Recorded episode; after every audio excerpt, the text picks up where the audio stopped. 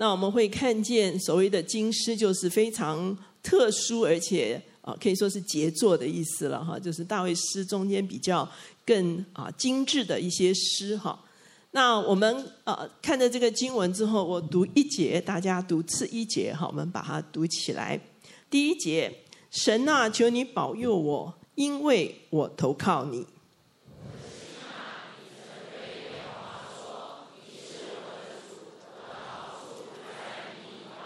论到世上的圣民，他们又美又善，是我最喜悦的。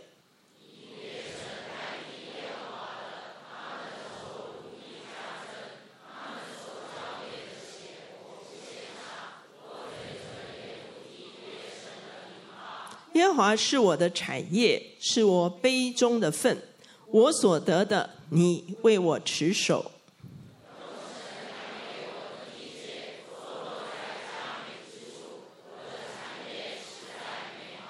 我必称颂那指教我的耶和华，我的心肠在夜间也警戒我。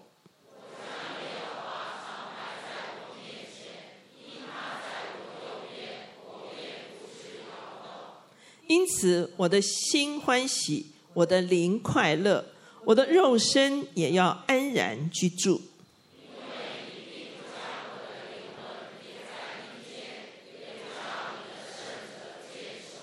十一节，我们一起来，请你必将生命的道路指示我，在你面前有满足的喜乐，在你右手中有永远的福乐。我们来祷告，父亲，我们来到你的面前，我们向你献上感恩，谢谢你在我们全然的敬拜、全然的降服里面，只要你丰富的与你的众儿女同在。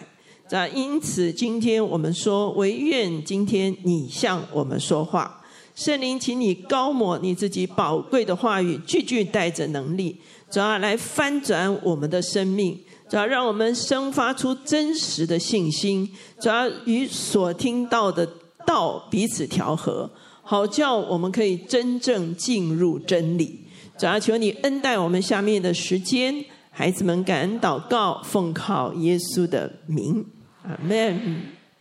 我们说，我们二零二三年，哈，我们的主题是全然降服，全人赎回，哈。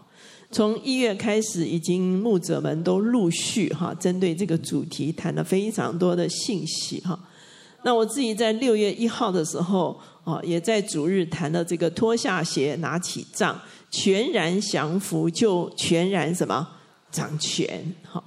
我们看见降服不仅是一个被动的动作，其实它所带来的一个能力是非常惊人的哈。那今天呢，我们就从大卫与他的地业全然掌权到什么全然赎回，好，一起来思想。首先，我们要来思想什么是地业哈。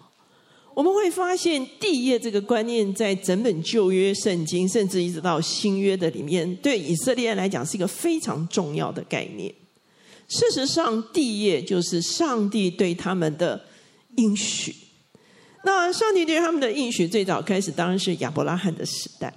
上帝应许亚伯拉罕说：“有一天，你的子孙、你的后裔会得地，怎么样伟业？”所以你起来，纵横走遍这地，因为我必把这地赐给你哈。当然，我们知道亚伯拉罕凭着信心，真的是纵横走遍这地哈。啊，我们会发现他陆续的足坛，在事件，在伯特利，在希伯伦，在别斯巴，好，最后他来到耶路撒冷足坛哈，成了一直线哈。等于他凭信心宣告，这个地业是上帝怎么样赐给他以及他的子孙的地业。这就是上帝应许的地业。到了摩西时代，其实四百年过去了哈。摩西承受这个得地为的应许，他带以色列人出埃及，他告诉他们说：“我们要往前走，我们要去耶和华所应许之地。”哈，所以摩西四百年之后，他承受了这个应许，而到了约书亚时代，他真实的带他们进到迦南地区得地什么？为业啊！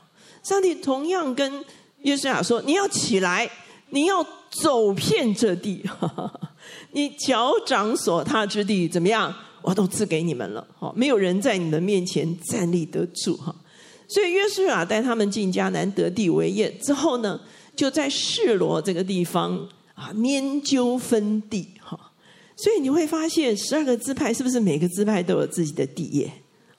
不但每一个支派有自己的地业，每一个宗派。就是支派之下面的宗派，是不是也有自己的地业？是。那是不是每一个家族也有自己的地业？每个家族也有自己的地业哈。所以你就会发现，原来地业这个概念对以色列人来是多么重要。为什么？因为地业就是上帝的应许，地业就是他们得着祝福的根基。他们如果要得福，他们凭借什么来得福？凭着他们的。地业来得福哈，所以呢，你会发现他们就非常看重地业哈。所以《生命记》十九章就说了，在耶和华神所赐你承受为业之地，不可挪移你邻舍的地界，那是先人所定的。意思就是说，你可不可以贪恋别人的地业？不可以。大家记得在列王记的时候，亚哈王哈，他想霸占拿伯的葡萄园。那拿伯跟他说什么？他一开始说：“我跟你交换。”拿伯说：“No，因为这是祖先留下来的地业，我不能够啊失去这个地业。哈，为什么？因为地业对他们来说就是上帝赐福他们的一个凭据。所以你就会发现地业这个概念。”其实非常重要，就是上帝一定会为他的子民预备产业，而且是不可以彼此相争相夺的。这个对我们基督徒来讲，真的是非常非常重要。很多时候，我们看见很多世人会认为，他们要用一种自己的手段来得到富足。哈，刚才信州牧师就说，哈，想到富足的时候，有时候会忧虑，对不对？哈。那我们想要用自己的手段，甚至不法的手段，甚至觊觎别人的产业，甚至是嫉妒，有没有？甚至是抢夺的时候，这都不是上帝所喜悦的。为什么？因为你有自己的地业。你真正重要的是要知道你的地业在哪里。那这个就是对以色列人来讲非常重要的一个地业观哈。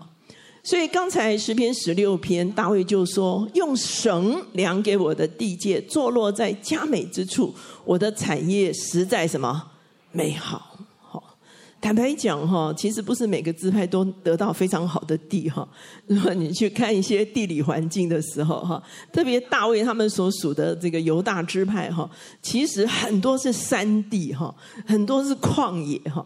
所以犹大支派其实真的是一个非常勇的支派哈。为什么？因为他们要能够呃统治这块土地哈，然后治理这片土地哈，其实是很不容易的哈。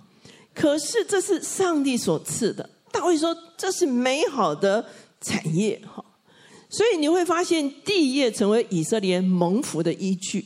每一个人都有自己的地业，每一个人要持守自己的地业，哈，你不能败家，有没有哈？把地业败掉了，哈，你不可以抢夺别人的地业，这都是上帝所不喜悦的，哈。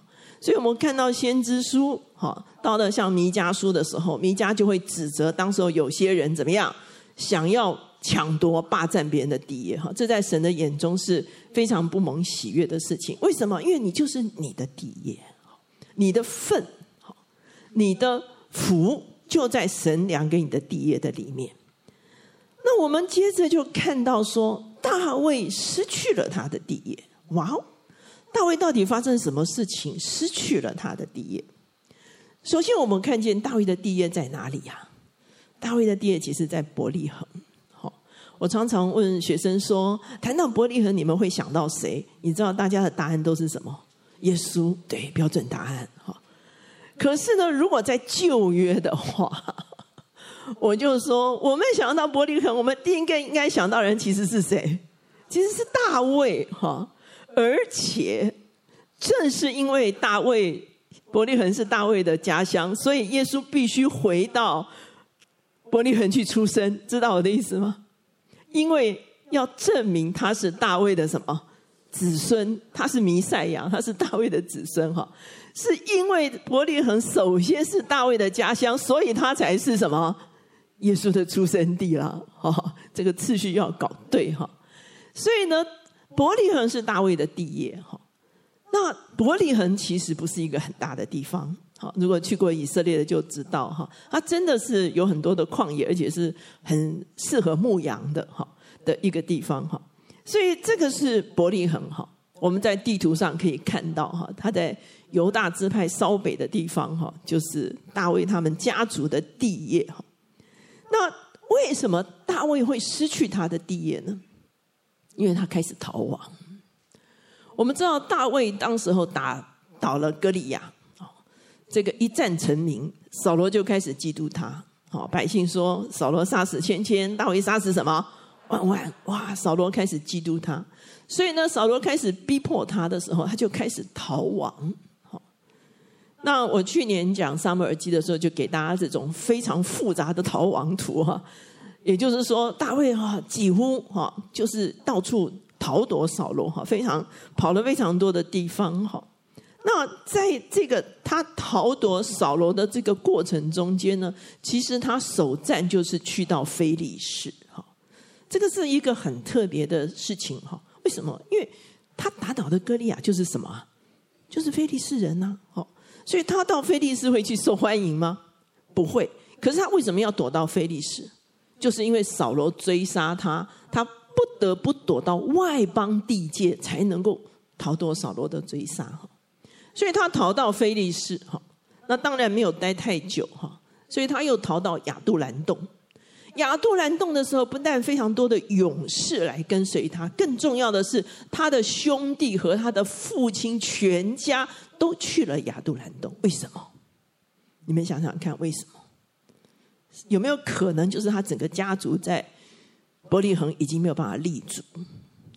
也就是说，扫很可能扫罗的逼迫已经逼迫到他的家族，威胁到他的家族。以至于他全家从弟兄到父母都必须去亚杜兰洞投靠他，哇哦！所以不但大卫失去了他的地业，是整个家族因为他怎么样失去了地业，悲惨不悲惨？非常悲惨的一个情况。那他当时候呢，就把父母送到摩押地去哈，因为他的祖先有摩押的血统哈，就是路德嘛哈，所以呢。他们跟摩押有一定的交情，所以大卫当时候就把父母送到了摩押，这样才能够让他父母得到保护。哈，请问这是不是一个很悲惨的事情啊？非常悲惨哈！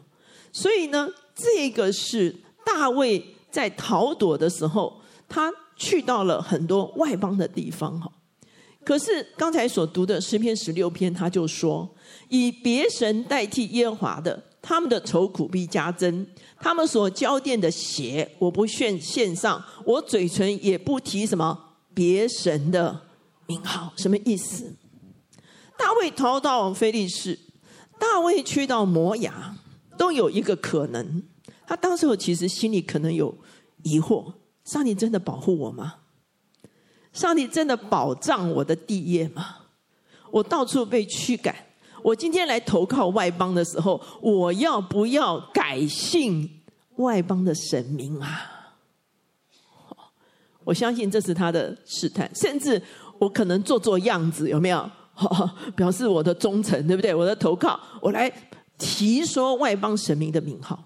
大卫说：“No，我即便到处逃亡，我即便要避难于外邦，可是我绝对不。”以别神取代我的上帝，我不献祭给假神，我也不提假神的什么名号，这是一个极大的信心啊！我们在这个月份哈，我相信我们中间部分的弟兄姐妹可能也会有一些这方面的压力，哈哈 就是一个祭拜的压力哈。可是大卫在最艰难的时候，这不是在他顺遂的时候，而是他最艰难的时候。他说：“我不提别神的名号，虽然我好像失去地业，可是我仍然坚信我的上帝。我只相信耶和华是我的上帝，我不向任何假神献祭。”之后呢，他又去到了隐基底哈，隐基底其实是一个山寨哈，它啊在死海边哈，可是它是有泉水哈，所以山羊都可以在里面喝水哈。这是大卫逃躲的时候的一个啊避难所哈。那在这个地方的时候呢，其实扫罗追杀他的时候，他是有机会杀掉扫罗的。这个我们在研经的时候就有讲哈，扫罗睡着了，大卫去到他的身边哈。那他周围的人都说：“你可以杀了扫罗，趁机哈。”可是大卫说：“我不能够伸手加害耶和华的受膏者。哈，扫罗也是上帝的受膏者，所以呢，我拿了他的枪跟水瓶就走了哈。所以呢，你会发现大卫真的是持守他的纯正。哈，在诗篇里面，大卫一直说我持守我的纯正哈，他不下手在耶和华的受膏者身上。然后呢？”之后，扫罗醒来发现这件事情的时候，大卫就远远的跟扫罗喊了：“他说，如果有人激发你，好，现今赶逐我，不容我在耶和华的产业上有份，说你去侍奉别神吧。你看到没有？哈，这就是大卫的压力。我好像在整个境内无容身之处啊。”我好像必须要到外邦去求生存，去侍奉别神来求生存。他说：“如果有人这样激动你说啊，大卫有有威胁哈，所以你一定要赶逐他。”他说：“现在求王不要使我的血流在离耶和华远的地方，意思就是说，让我在以色列有容身之处吧，不要把我赶逐到外邦，不要驱赶我去侍奉别神。”所以呢，你会发现大卫跟扫罗呼求说：“不要赶逐我离开耶和华的产业，不要把我赶逐到境外去。”哈，所以你会发现，对大卫而言，在诗篇十六篇，我们刚才读了，他说：“我的心呐，你曾对耶和华说，你是我的主，我的什么好处不在你以外。”耶和华是我的产业，是我杯中的份，我所得的，你为我什么持守？大卫即便在这样子情况中间，他仍然相信他的产业，上帝会为他持守。什么叫杯中的份？好，我们知道杯这个概念在圣经中也很重要，有福杯，有没有？福杯满溢，有苦杯，有没有？哈，耶稣喝的是苦杯，对不对？哈。那杯这个概念其实有一个很重要的点，就是 just for you，哈，因为我们看到古今中外，哈，哦，不论怎么吃，哈，可能共餐啊或干嘛，可是杯都是一人怎么样？一杯，所以那个杯的意思就是就是给你的，好，所以你会发现以色列人常常用杯来代表神给他们的份，好，这个份就是他们的业份，他们的产业。单单为你而预备的那一份，就是这个所谓杯中的分。他说：“谁是我的产业？耶和华是我的产业。耶和华是替我持守产业的那一位。他即便失去了他的地业，他仍然用信心宣告：上帝会为他持守产业。那大卫是怎么得回他的地业呢？我们知道后来扫罗跟非利士人征战，他就死在战场。哈。那犹大人就来拥戴大卫，在希伯伦做犹大人的王，做了六年啊，七年零六个月哈。然后呢，整个以色列又来拥戴大卫做整个以色列的君王，在耶路撒冷做王三十三年。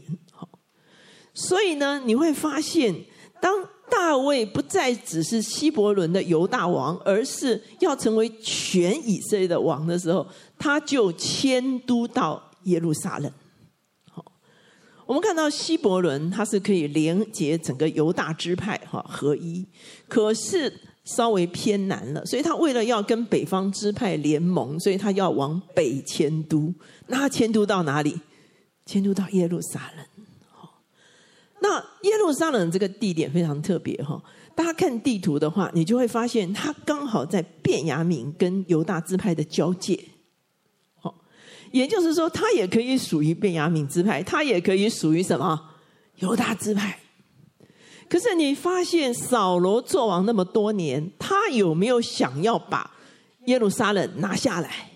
没有，扫罗都在忙着追大卫，对不对？哈他没有去追求上帝的心意，对耶路撒冷有什么心意？哈，我们看见在历史中间，耶路撒冷这个城市，在四世纪哈，也就是他们刚进迦南没有多久的时候，犹大支派曾经打下过耶路撒冷。可是四世纪一章二十一节又说，便雅悯人没有赶出住耶路撒冷的耶布斯人，耶布斯人仍在耶路撒冷与他便雅悯同住，直到今日。什么意思？好像短暂的犹大支派拿下了耶路撒冷。可是他们后来让给了呃便雅悯支派，便雅悯支派有没有守住？没有守住，好，就让耶布斯人仍然占据耶路撒冷。所以你就会发现，一直到大卫时代，耶路撒冷某种程度还是被外邦人占领，而不是属于以色列人的，就是耶布斯人住在耶路撒冷。哈，我们知道，其实耶路撒冷是易守难攻，哈。常常圣经讲西安的保障，西安的保障，对不对？就是它其实是一个非常坚固的堡垒，哈，它是很难打下来的，哈。所以你看到撒母耳记下第五章，大卫带着跟随他的人要去攻打耶路撒冷的时候，耶布斯人就很得意，哈。耶布斯人就说哼哼：“ 我们都是瘸子跟瞎子，你也打不进来。” 意思就是说，反正你就是打不进来就对了，哈。那可见耶路撒冷非常难攻打。可是大卫说：“没关系，我们呢可以从一个地方去攻打。哈，那个地方是什么？那个地方就是有一个水沟。好，你看我都给大家看地图哈。所以你看到这个蓝色的，就是所谓的这个西安的宝藏哈。它有一个所谓水沟，这是唯一从城外进城内的一个水源。所以大卫说：我们下水沟去怎么？”去打就进到城里面去了，好，所以这就是大卫他借着这个水沟就拿下了这个耶路撒冷，哈。那这个地方呢，其实后来就是所谓西西家水道的一个开始，哈。如果有去以色列的人，哈，就知道我们都要去走西西家水道，对不对，哈？顺便给你们看一下，哈，这个 最左边呢是。这个遗呃大卫城遗址的模型了哈，中间就是大卫城遗址的废墟哈，最右边就是大家已经开始有没有都穿了短裤有没有要进到什么 那个西西家水道去走水道哈，西西家水道有两条，一条湿的，一条干的哈，你们猜我都走什么？哎呀，不好意思，我都走干的哈。可是很多弟兄姐妹就给他六楼梯哈，去走那个湿的哈，那个那个西西家水道非常勇哈。所以呢，这就是当时候耶路撒冷唯一的入口，就是通过这个水道。大卫当时就透过这个水道怎么样呢？就打进了耶路撒冷哈。大卫进耶路撒冷之后，他不只是自己在耶路撒冷。他打算把约柜搬到耶路撒冷。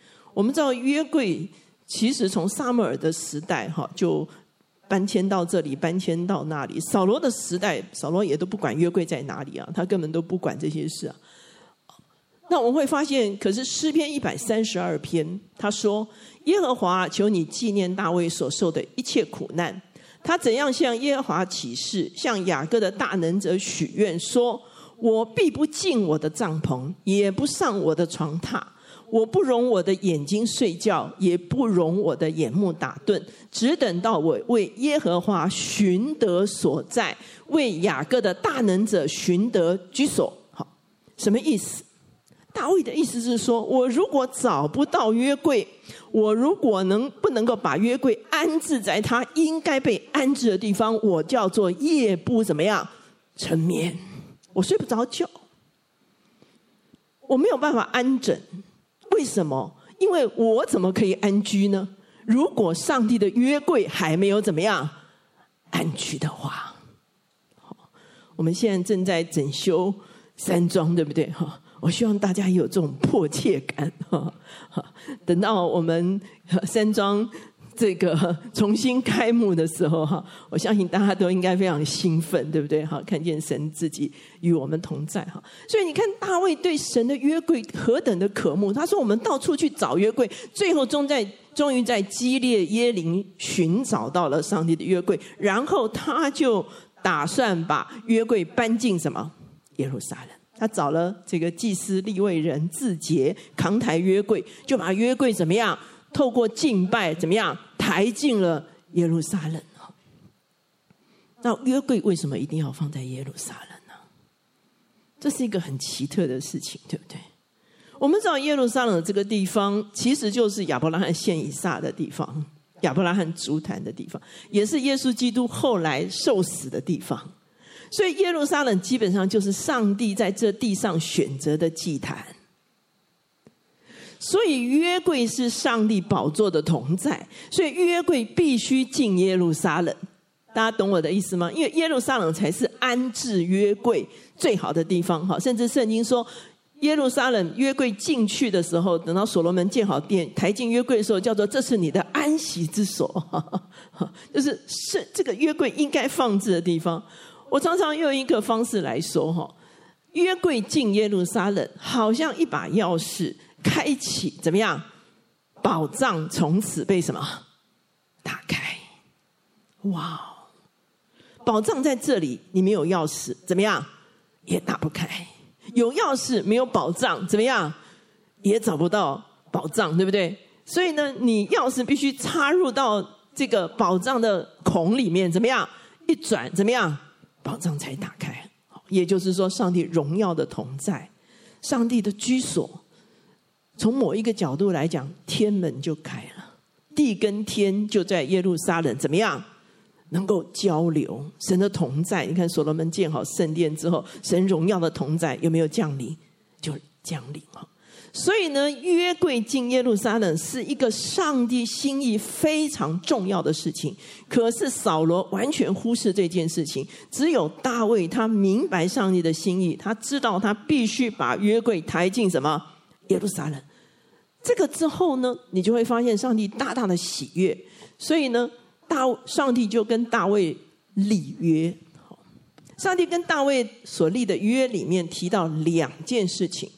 第一个叫做我必使你安静，不被一切仇敌扰乱。第二个，并且我耶和华应许你，必为你建立什么家室？所以，我们先要看安静，再来看建立家室。哈，什么是安静？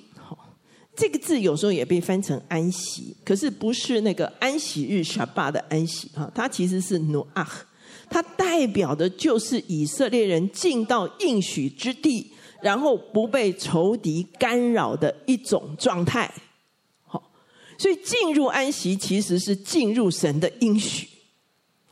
在诗篇九十五篇特别讲这个哈，你进入神的安息，其实是进到上帝所赐给你的地业的里面。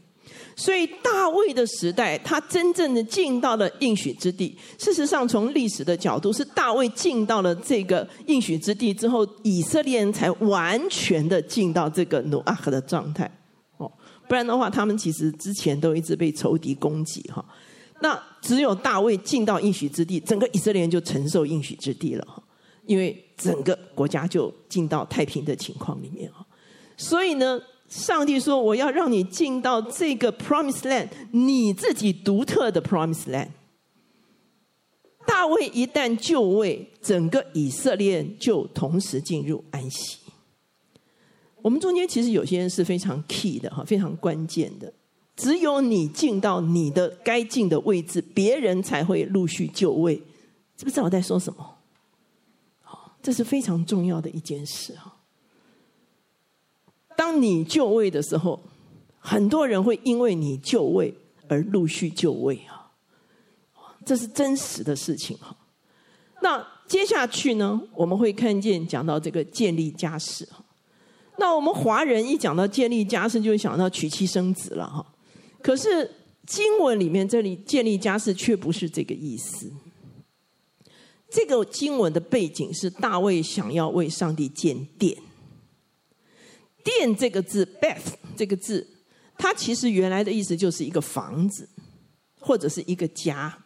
那中文把它翻成殿，其实它就是一个房子的意思哈。那上帝说我要为大卫建立家室，这个字也是 Beth。这个家室不是娶妻生子，这个家是指的就是家业，就是大卫的王朝。所以大卫说：“上帝啊，我要为你建。”一个家。上帝说：“大卫啊，我要建立你的家业。”你看到没有？好，这样有没有赚到？有呢。哦，就是你家就是我家，我家就是你家。哦，然后他家比较大，有没有？那我有没有赚到？好，我就赚到了，对不对？好，所以当大卫说：“上帝，我要为你建殿”的时候，上帝说：“我要为你建立家室。”就是大卫的王朝。是一个永远的王朝，他的子孙坐在宝座上，一直到今天，耶稣基督坐在宝座上啊。所以呢，你会发现，上帝跟大卫所立的这个约，其实就是大卫得到了他的地业，而这个地业呢，已经跟以前的地业不一样了。我们整理一下，地业就是上帝的应许，对不对？好，上帝对每一个人都有应许啊。大卫失去他的地业，他逃躲扫王的时候，失去的地业是伯利恒，甚至他的家族都失去了地业。可是大卫现在得回他的地业，请问这个地业还是伯利恒吗？其实不是，已经变成什么？耶路撒冷呐、有没有升等？有。我上次讲摩西的杖也讲到升等，对不对？升等在我们人生中间是一个非常重要的事情哈。我记得有一次我去机场哈，发现自己被升等。我在想航空公司哈，一定在想哈，这个小姐哈都不懂用点数，而且点数快要到期哈，应该是这样哈。所以我到机场的时候，发现自动已经升等。他说：“小姐，你现在被升到前面哈。”我记得有一次还坐到第一排哈，哇，那真是爽呆了哈。所以呢。所以你无意中发现怎么样？你被怎么样升等了？在我们的人生中间，有一些时刻，当你做对事情的时候，你会发现上帝主动帮你什么升等？你会拥有更大的可能性，你可能拥有更多的机会，你大概可以发挥更大的影响力。这就是你升等的时刻。所以。我们说伯利恒不是不好，可是伯利恒只不过是一个偏乡，一直到今天它还是一个偏乡。可是耶路撒冷是什么？是一个都城，是耶和华与大卫同住的所在。所以呢，我们会发现，当大卫得回他的地业的时候，这个地业已经完全跟以前不一样了。可是，在这个过程中发生什么事情呢？第一个。大卫没有守在伯利恒，不敢冒险。好，他有没有说：“我只是一个牧羊人？”有没有？哦，这个歌利亚来了，呃，拜托谁去打一下？有没有？哦，我们很多人是这样想的了。哦，那个高儿顶着，对不对？哈，啊，不要找我哈。可是大卫没有守在伯利恒，不敢冒险。他说：“我来打哥利亚。”大卫没有因为失去伯利恒怨天尤人。我们说他逃亡的时候，他持守他的纯正啊，他没有怨天尤人哈。大卫没有只想得回伯利恒，没有愿景。他说：“哦，我什么都不要哦，求饶，我只要把伯利恒还给我，给我啊！”他没有停留在伯利恒。大卫勇于突破，进入命定，地业得以什么？神等。我最近自己有一个节目叫做乔氏书房哈，我会介绍很多不同的书。有一次我介绍这本叫做《原来我很富足》哈，它的作者其实是一个瑞士人，可是他从小他是出生在非洲哈，他回到欧洲读书之后，他又回到非洲去服务哈，很可能他的父母就是啊宣教士或什么哈，就是服务非洲的哈，所以呢，他就回到非洲去服务。他写这本书呢。他有一个很重要的观点，他是要激励非洲这些年轻人，资源相对比较少的人，怎么去思想原来我很富足这件事情。所以我在这本书开始的时候，我就说：我们有富爸爸，原来我很富足。他说：你看见一颗苹果的时候，你会怎么做？把它吃掉，还是你看见的一座果园？懂我在讲什么吗？你看见一只鸡的时候，你是把它烤了，或者等它下蛋，也不错哈。因为下蛋是可以持续的哈。还是你看到了一座鸡场，养鸡场？懂不懂我在讲什么？他就激励这些非洲的年轻人说：“他说，很多人认为财富在我之外，我要用一些努力、一些手段去获取这些财富，还是你知道财富是在我的里面？我需要把它发挥出来。”他说：“当大卫遇到歌利亚的时候，他当时有的财富是上帝把能力放在他身上，打败了熊跟狮子，对不对？可是他有没有用他这个内在的财富去赚取更大的财富？懂我的意思吗？就是去打歌利亚，他使得他内在的，我们有时候说 talent，有的时候说天赋，哈，就是那个一个贝一个武的那个赋，哈，赋予的赋，哈。”用天赋加值，有没有？他原来是一个默默无闻的牧羊人，只打熊跟狮子，没有人知道的。可是他用这个神放在他身上的能力，当然是神恩高他。用这个能力去加值以后，他可以打倒谁？格利亚。请问他是不是马上升职？他后来就成，至少成为将领，对不对？然后渐渐他可以成为国家的领袖，懂不懂我在讲什么？他的意思是说，非洲这些年轻人看起来外在的资源是不足够的，可是上帝创造我们每一个人的时候，已经把一笔财富已经放在什么？我们的里面。而你懂不懂使用这笔财富去增值？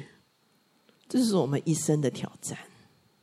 像很多年轻人读书的时候，哎，读书也要花很多钱，老爹老娘很可怜呢。可是没有好好读书，也就是说，他没有用原本的资产去加值，使自己成为更有价值的人。大家懂不懂我在讲什么？很多人进了公司，没有想到说我要用很多的挑战来加值我自己，成为更有解决能力、问题能力的人，而是一直停留在抱怨的里面。懂我在讲什么吗？好，这个对我们所有的人都是一个很重大的挑战。上帝已经把财富放在你的里面。今天这笔财富不见得像以色列人一定有一块地了，可是上帝给我们每一个人都有财富，而这个财富你是你懂不懂的？你有财富，你懂不懂使用你的财富？而且你使用你的财富能够加值，以小博大。这个叫杠杆哈，一般叫做杠杆，就是以小博大，以至于你可以使自己加值到最大化的程度。所以这本书很有趣哈，他说：“原来我很富足。”他是针对非洲的年轻人，给他们的一个讨论：怎么样可以让你的生命变成是富足的、有价值？为什么？因为神已经把一笔财富放在你里面。所以我们来看诗篇十六篇的时候，大卫说：“我的好处不在上帝以外，上帝把一切的好处都给了我。我不提说别神的名号，耶和华是我的产业，我所得的，你为我持守。我的地界何等美好！我要心欢喜，灵快乐，安然居住。好，这个‘居住’这个字哈，其实就是雪开纳是同字根呐。好。”就是神荣耀同住的那个同住哈，也就是说，上帝的同住跟大卫的同住，他说我安然居住哈，其实上帝也同与他同住哈，所以他到最后他可以说，在你面前有满足的喜乐，在你右手中有永远的什么福乐。刚才信中牧师问我们说，想要富足会不会忧虑？现在给你破解之道哈。我们怎么样享受神给我们的富足？我们相信上帝对我们有应许哈，这个是我在做广告哈。去年眼睛周哈，你们可以进去看更多跟大卫有关的东西哈。第一页就是上帝的应许，每一个人都有。如果我们曾经失去第自己的第一页，比方说可能真的有人迫害你，比方说你可能投资失败，比方说你可能做了错误的选择，好，可能是。别人造成的，甚至是自己造成的，都有可能，甚至环境造成的失去地业。可是我们可以得回地业，可以升等。这个是也是做广告哈，叫赎回的日子。二零一五年的祷告手册可以赎回很多东西哈。OK，你如何得回你的地业？第一个，你要相信上帝一定应许你有地业，而且是天上的加地上的。我有一次在祷告的时候，主就提醒我，他说：“你地上的地业跟你天上的地业是对齐的，也就是你地上有多少地业，你天上有多少地业。”哈，这个是很奇怪。我对地业的定义哈，不是财富啊，我对地业的定义是我在这个世上可以发挥多少影响力。我自己对自己的地业的定义是，我在这个世上还可以发挥多少影响力，那就是我的地业，懂不懂我在讲什么？哈，上帝就很清楚跟我说，你地上的地业跟你天上的基业是什么？是等比的。哇！所以如果要天上基业大，地上怎么样？影响力要大，不是财富大，是什么？影响力大。你地在地上影响力越大，你在天上的基业就怎么样？越大，所以地上地业跟天上地业是对等的哈，对齐的哈。所以呢，上帝一定会给你有地业，上帝必然保守你的地业。这个地业 just for you，别人抢不走的，就算抢走了，上帝也会怎么样？也会得回来。好，这就是赎回的概念，就是赎回的概念，就是得回你所失去的嘛。Just for you，我们刚才讲了悲这个概念，对不对？哈，就是为你的，单单为你。上帝必然在我们与他同工的过程中间，为我们夺回什么地业？你看大卫，大卫就是要寻求上帝的心意。扫罗不寻求上帝心，大卫就是寻求上帝。原来上帝的心意就是要把约柜搬进什么耶路撒冷。他 bingo 了，他对齐了上帝的心意，怎么样？上帝让他得回地业，而且这个地业还怎么样？还升等，对不对？好，上帝必同住在这个地业里面。大卫把约柜搬进去，他住在耶路撒冷，上帝的约柜也在耶路撒冷。上帝与他怎么样？同住。最后所罗门建殿，哈，上帝的同住就在他们中间，哈。所以呢，我们很清楚的看见，无论在我们的人生中间遭遇什么。也许我们可能暂时失去地业哈，可是到最后的时候呢，我们可以经历上帝把我们该得的地业全部怎么样得回来，让我们可以享受他所赐给我们一切的丰盛。亲爱的弟兄姐妹，我一直强调，我们是有一位富爸爸。很多时候，我们讲天父的心，讲儿子的心的时候，我们只讲到爱，我觉得很重要。没有爱，其他都不要讲，对不对？哈，爱就是关系，对不对？你必须先确定你跟上帝的关系。哦，所以，可是除了爱之外，接下去就是我常常讲一个信息，就我们不但是儿子啊，我们也是后世，后世的。这个保罗说：“我们既做儿子，也与基督同做后嗣啊！后嗣就是继承家业。我们除了要知道我们有一位爱我们的天父之外，我们接着就必须知道我们有一位什么父爸爸，懂我的意思吗？不然你光爱了哈，嗯，父爱我，爱你完了之后怎么样？你就要起来继承什么家业，管理什么？”家业，上帝所赐给你的一切，你可以经营管理，以至于在这地上产生影响力的，那就是你地上的业分。你地上的业分会跟你在永恒里的基业是什么相对应？好，我们要一起来祷告。我们请同工好敬拜团好来帮助我们，好用丰盛的应许好这首诗歌好，我们要一起。祷告回应在主的面前，哈利路亚。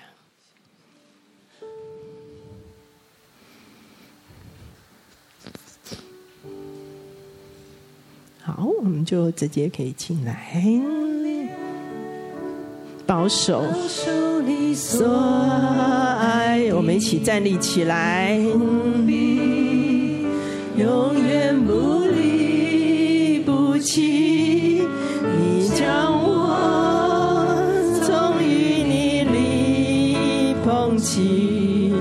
放我在你里。凭着信心领取。我凭着信心领取。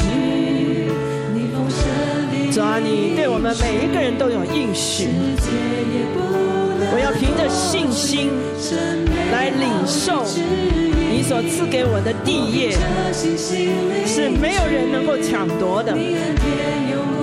当我与你同工同行，我就可以得着你所赐给我的地业。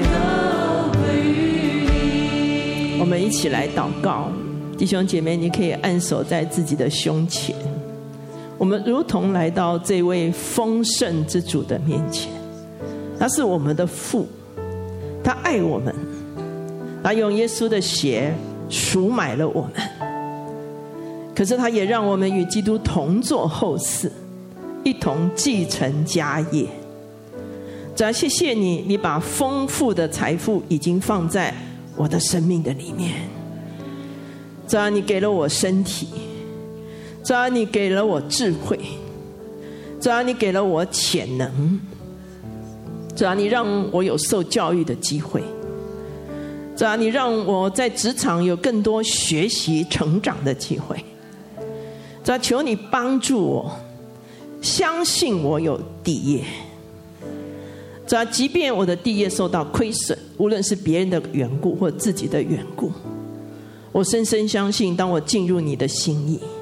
与你同行，与你同工，只要你会让地业复还于我，哦，只要甚至是升等的地业，哦，只要只要我们渴望与你同工、同行、同住，这以至于我们在这地上可以发挥更大的影响力，只要我们深深相信，我们地上的产业跟天上的产业是相对应的。主要我要把自己再一次交在你的手中，主要让我脱离贫穷心态，主要让我脱离奴隶心态，哦，主要主要让我信靠，哦，主要你这位富足的爸爸，哦，主要主要主要让我深深知道你要赐福于我，主要我们谢谢你，我们把自己以及我们的教会。主啊，都恭恭敬敬的奉献在你手中。哦，主啊，让我们懂得以小博大。哦，主啊，让我们懂得用现有的财富。哦，主啊，主啊，主啊，能够哦来换取更大的一个影响，更大的财富。主啊，主啊，当我们哦山庄即将建立完毕之后，主啊，我们来荣经历你荣耀。哦，主啊，主啊，我们来承载你自己荣耀同在的时候，主啊，求你使用我们每一个人，主啊，也使用我们这个教会，主啊，让我们成为你的产业。哦，主啊，主啊，主啊，主啊，主啊，你是我们的产业，主啊，我们也是你的产业。哦，主啊，主啊，让我们整个产业可以在你的手中得以升职升等。